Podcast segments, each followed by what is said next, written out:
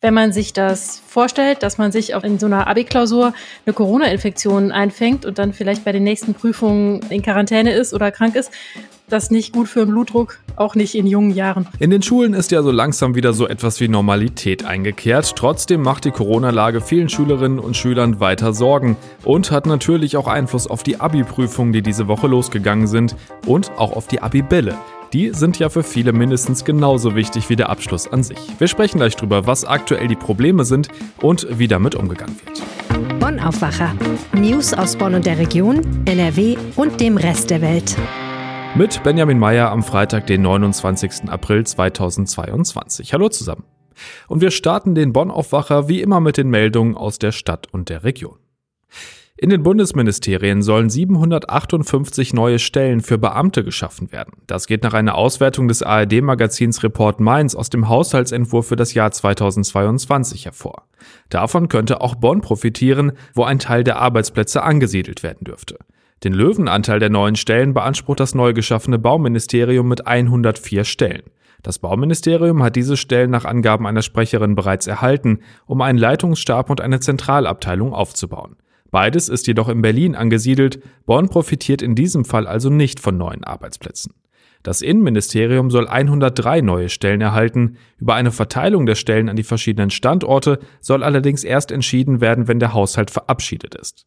Das Wirtschaftsministerium bekommt laut Haushaltsentwurf 101 neue Stelle. Diese sind nach Angaben eines Sprechers nicht an bestimmte Standorte gebunden. Das Verteidigungsministerium erhält 49 neue Stellen, die es auf die Standorte Bonn und Berlin aufteilen will. Die Harthöhe ist weiterhin erster Dienstsitz. Ähnlich handhabt ist das Bildungs- und Forschungsministerium. Am ersten Dienstsitz in Bonn soll einem Sprecher zufolge auch weiterhin eine Vielzahl von neuen Mitarbeiterinnen und Mitarbeitern eingestellt werden. Mit Stand von Juni vorigen Jahres ist rund ein Drittel aller Ministeriumsarbeitsplätze in Bonn angesiedelt. Eine Bürgerinitiative um den ehemaligen Oberbürgermeisterkandidaten Christoph Manka will ein Bürgerbegehren zur Abwahl von Bonns Oberbürgermeisterin Katja Dörner einleiten. Manka war bei der vergangenen Kommunalwahl für den Bürgerbund Bonn angetreten. Der Mediziner betonte auf Nachfrage, dass er seine Entscheidung als Privatmann getroffen habe und nicht in einer Funktion für den BBB. Für den Verein sitzt Manka als stellvertretendes Mitglied sowohl im Kultur- als auch im Bürgerausschuss. Zusammen mit seinem Mitstreiter Jürgen Hofmann hat Manka für das Bürgerbegehren die Initiative besserbonn.de ins Leben gerufen. Manka begründet sein Vorgehen damit, dass er in Bonn chaotische Zustände wahrnehme. Er nannte als Beispiel die Einschränkungen für Autofahrer mit der Kappung des Cityrings, aber auch die weiteren Pläne zur Einschränkung des Autoverkehrs. Die Gemeindeordnung von NRW definiert, welche Voraussetzungen für ein solches Abwahlverfahren zu erfüllen sind. So ist ein Antrag nötig, den mindestens 15 Prozent der wahlberechtigten Bürger mit ihren Unterschriften unterstützen. In Bonn wären also etwa 34.500 Unterschriften notwendig. Sollte der Antrag als zulässig angesehen werden, kann Katja Dörner auf die Weiterführung ihres Amtes verzichten. Tritt sie nicht zurück, kommt es zum Bürgerentscheid. Katja Dörner selbst wollte sich nicht zu Mankers Ankündigung äußern. Der Chefcoach der Telekom Baskets Bonn, Thomas Isalo, ist Trainer des Jahres in der Basketball-Bundesliga. Isalo ist von den Trainern, Sportdirektoren und Teamkapitänen der Bundesligisten sowie Medienvertretern dazu gewählt worden.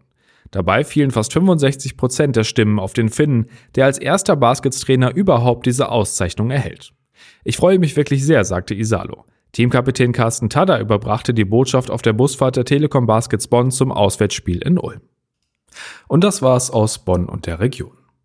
Seit dieser Woche laufen also die Abi-Prüfungen bei uns in NRW und dieses Jahr gibt's neben dem Druck, den man bei sowas eh schon hat, natürlich noch eine weitere Sache, die den Schülerinnen und Schülern Probleme bzw. Sorgen macht, nämlich Corona. Das zieht sich ja schon durch die letzten Jahre, da ging's bisher vor allem um die Frage, sind wir eigentlich gut genug vorbereitet und wie werden die Prüfungen darauf angepasst, weil das Lernen ja einfach anders lief als normalerweise. Dieses Jahr geht es vielen Schülerinnen und Schülern aber vor allem auch nochmal um das Thema Schutz vor Corona, denn es sind keine Tests vor den Prüfungen vorgesehen und es gibt auch keine Maskenpflicht dabei und das finden tatsächlich nicht alle gut. Sina Zerfeld hat sich für uns mit dem Thema beschäftigt. Hallo Sina. Hallo. Also Maskenpflicht gibt es nicht, Tests sind auch nicht eingeplant. Das macht anscheinend ja vielen Schülerinnen und Schülern doch ziemlich Sorgen, ne? Ja, klar. Also das ist natürlich auch von der einzelnen Person abhängig. Manche sind da besorgter und manche nehmen das lockerer. Aber wenn man sich das vorstellt, dass man sich auch in so einer Abi-Klausur eine Corona-Infektion einfängt und dann vielleicht bei den nächsten Prüfungen ähm, in Quarantäne ist oder krank ist, das nicht gut für den Blutdruck, auch nicht in jungen Jahren. Und die Landesschülerinnenvertretung hier in NRW, die ist ziemlich auf dem Baum, weil die sagt, wenn schon die Pflichttests abgeschafft werden, dann sollten doch wohl wenigstens freiwillige Testangebote vorgehalten werden. Ein Vorschlag war ja auch, dass Tests, die noch in den Schulen gelagert sind und noch nicht genutzt wurden, jetzt für die Prüfungen einzusetzen. Das soll aber nicht passieren, ne? Äh, nee, das soll nicht passieren. Da gab es ja eine Mail an die Schulen, dass übrig gebliebene Tests eingesammelt werden sollen. Das hat danach für so ein bisschen Verwirrung gesorgt. An einzelnen Schulen war man sich jetzt nicht ganz sicher, wie das eigentlich zu verstehen ist. Aber das äh, Schulministerium hat das auf unsere Anfrage hin nochmal klargestellt. Die anlasslosen Tests, also einfach alle Schüler werden vorsorglich getestet, auch freiwillig wäre das ja möglich, ähm, soll es nicht mehr geben. Und die Schulen, die noch Tests übrig haben, die dürfen die im Verdachtsfall verwenden. Also das heißt, wenn da jetzt jemand hustend um die Ecke kommt und auch das nur auf freiwilliger Basis. Was sagen denn eigentlich die Lehrer zu dem Ganzen? Die sind ja auch davon betroffen. Äh, der Lehrerverband wünscht sich, dass äh, eine Öffnungsklausel ins Bundesinfektionsschutzgesetz geschrieben wird, dass also auf Bundesebene nachgebessert wird, sodass die Länder da ein bisschen flexibler reagieren können und an den Stellen, wo es notwendig ist und der Lehrerverband sagt, in Schulen ist das notwendig, dann eben doch andere Maßnahmen zu veranlassen. Was gibt's denn dann aktuell überhaupt für Schutzmaßnahmen bei den Prüfungen? Es gibt Vorgaben dazu, dass die Tische weit genug auseinanderstehen sollen, also mindestens anderthalb Meter. Die Räume sollen groß genug sein, es soll gelüftet werden. Ansonsten Masken zu tragen ist freiwillig. Ein weiterer Punkt ist neben dieser ganzen Problematik ja auch die Vorbereitung aufs Abi. Das lief ja zumindest teilweise noch unter Corona-Bedingungen. Werden die Prüfungen da jetzt auch wieder drauf angepasst? Ja, das ist so veranlasst worden. Zum einen, ähm, das ist das Wichtigste, gibt es eine größere Auswahl an ähm, Abituraufgaben, die vorbereitet worden sind und aus denen dann ausgewählt werden kann. Das heißt also, die Chance ist größer, dass da wirklich auch Aufgaben dabei sind, auf die alle Schüler richtig vorbereitet sind. Außerdem hat es eine Woche vor den Prüfungen die Möglichkeit gegeben, nur noch die Abi-Fächer zu unterrichten. Zu diesen Sachen sagt die Landesschülerinnenvertretung, naja, also das mit dieser konzentrierten Prüfungszeit, das macht den Kohl jetzt auch nicht mehr fett, äh, die eine Woche vor den Prüfungen. Aber diese größere Auswahl an Prüfungsaufgaben, das wäre auf jeden Fall schon eine gute Sache.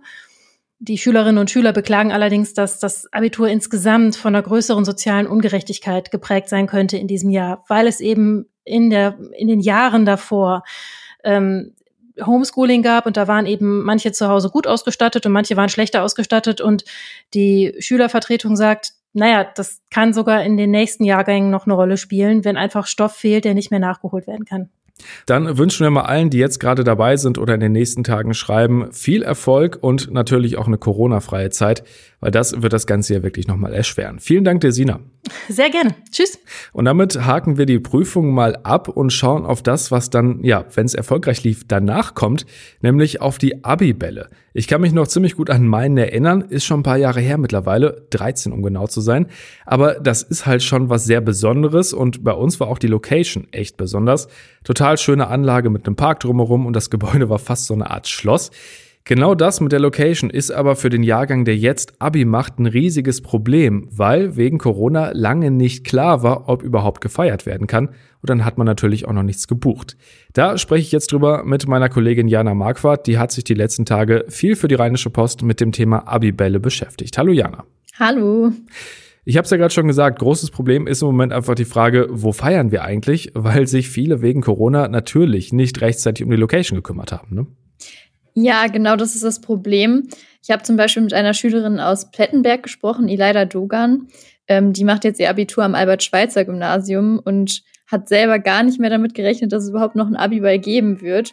Bei ihr war das so, dass sich im vergangenen Jahr ganz motiviert Kleingruppen gebildet haben, die zusammen die Feier planen wollten. Doch dann ist das ins Stocken geraten, weil die Corona-Zahlen wieder in die Höhe gegangen sind und dann kam die Omikron-Variante. Und dann wurde erst vor einigen Wochen klar, dass sie doch normal feiern können.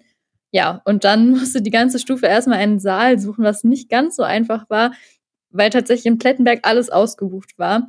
Und jetzt ist es leider so, dass sie in Affeln feiern müssen. Das ist irgendwie 20 Minuten ungefähr entfernt.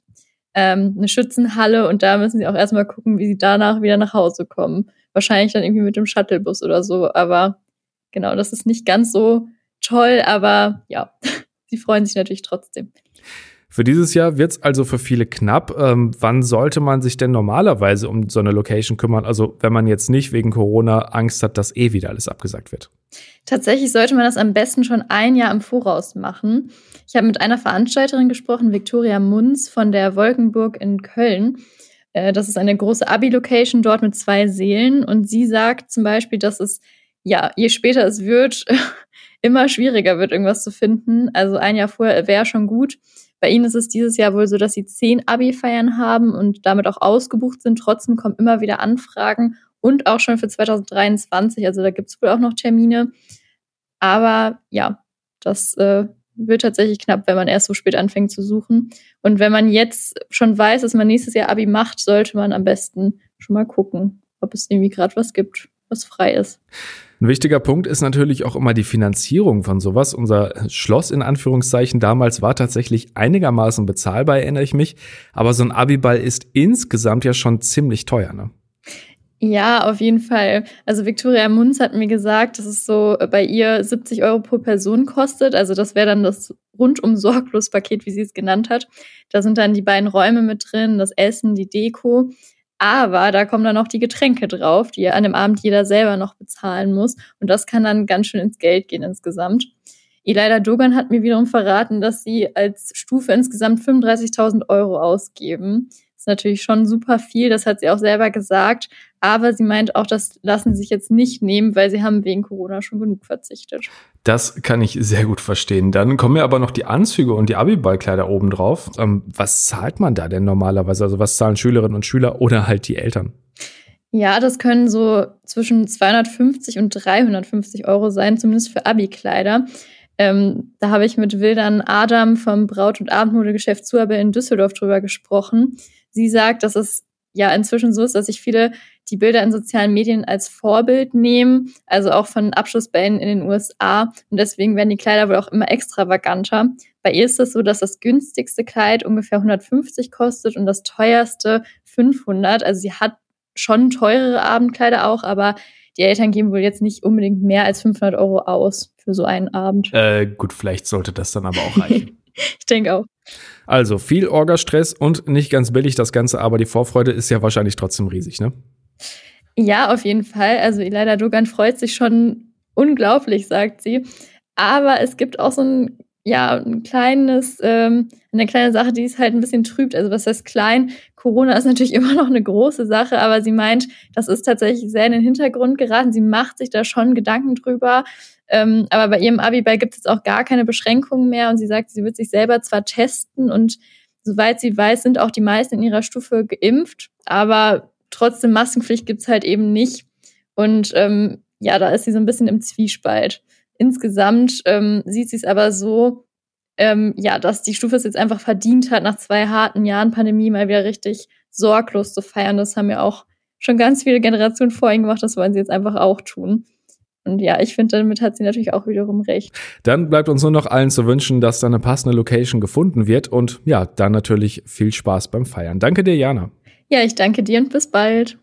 Und wir kommen jetzt noch zu einem ganz anderen Thema. Im Juni kommt wohl das 9-Euro-Ticket für Bus und Bahn. Lange wurde darüber geredet. Nun hat auch die Bundesregierung in ihrem Entlastungspaket nochmal die Pläne unterstrichen. Aus einem regionalen Ticket ist inzwischen ein bundesweites Ticket für den Nahverkehr geworden. Im Juni, Juli und August soll es jeder für 9 Euro kaufen können und auch wer schon ein Abo für den ÖPNV hat, soll dann davon profitieren. Ganz fest ist das Ganze noch nicht. Das Thema muss nochmal durch den Bundestag und durch den Bundesrat. Wir wollen jetzt aber schon mal schauen, was das Ticket für Auswirkungen haben könnte. Und darüber spreche ich jetzt mit Reinhard Kowalewski aus der Wirtschaftsredaktion der RP. Hallo. Ja, einen schönen guten Tag. Das Ticket soll ja für den ÖPNV werben. Der Preis ist natürlich auch echt attraktiv. Was glaubst du denn, äh, wie wird das Ticket angenommen? Ja, ich habe mir das mal für mich selbst überlegt. Ich wohne in Essen-Werden, arbeite in Düsseldorf ähm, allerdings, die Rheinische Post ist in einem Vorort, wo ich also bisher bin ich in der Regel mit dem Auto gefahren, weil es relativ kompliziert ist. Also wenn ich dann auch noch die Kosten berücksichtige. Aber so, ähm, ich habe ja mit no, einmal neun Euro habe ich weniger bezahlt, als ich normalerweise zahlen würde. Das heißt, ich kaufe mir das natürlich für alle drei Monate.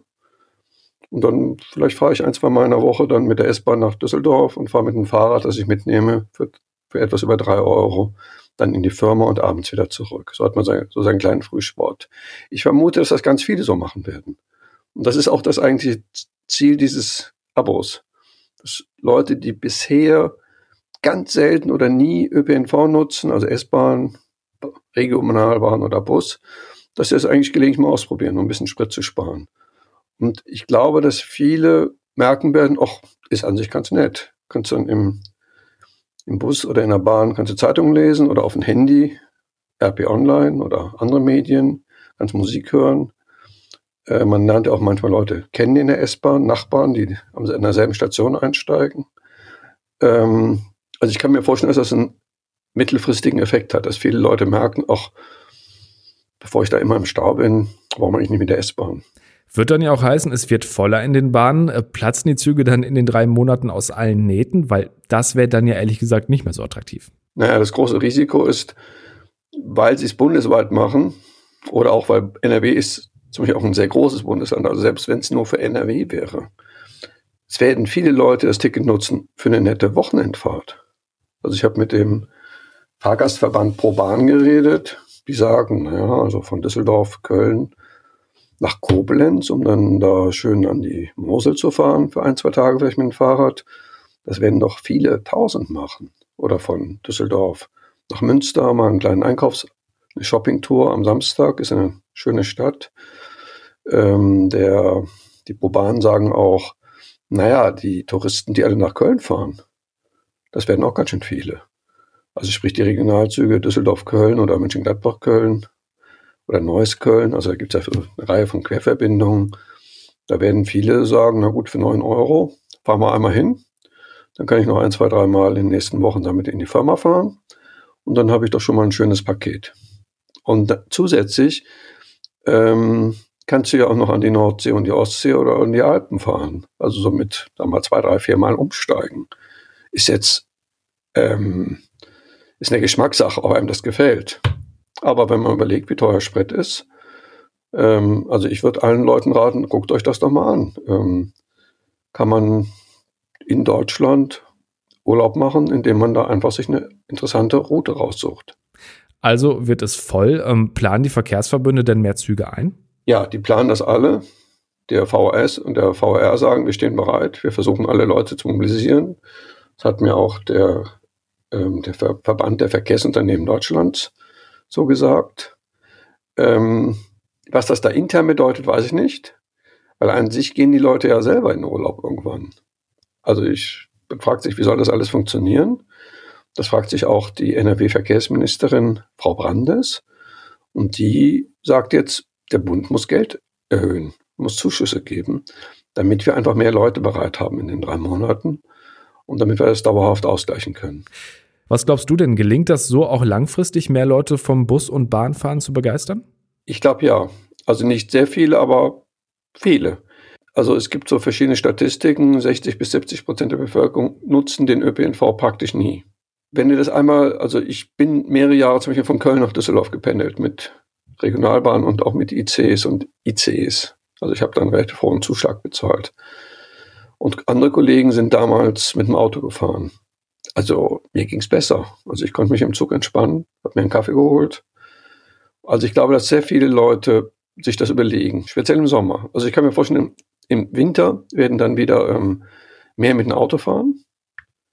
Aber im Sommer zum Beispiel so eine Kombination mit dem Fahrrad zur U-Bahn-Station oder zur S-Bahn-Station, dann in die Stadt, dann arbeiten und abends wieder zurück. Und sagen wir im Juni oder August. Also im Sommer sind die Tage auch relativ lang. Das heißt, selbst wenn Leute lange arbeiten, können sie noch im Hellen mit dem Fahrrad nach Hause fahren von der örtlichen S-Bahn-Station.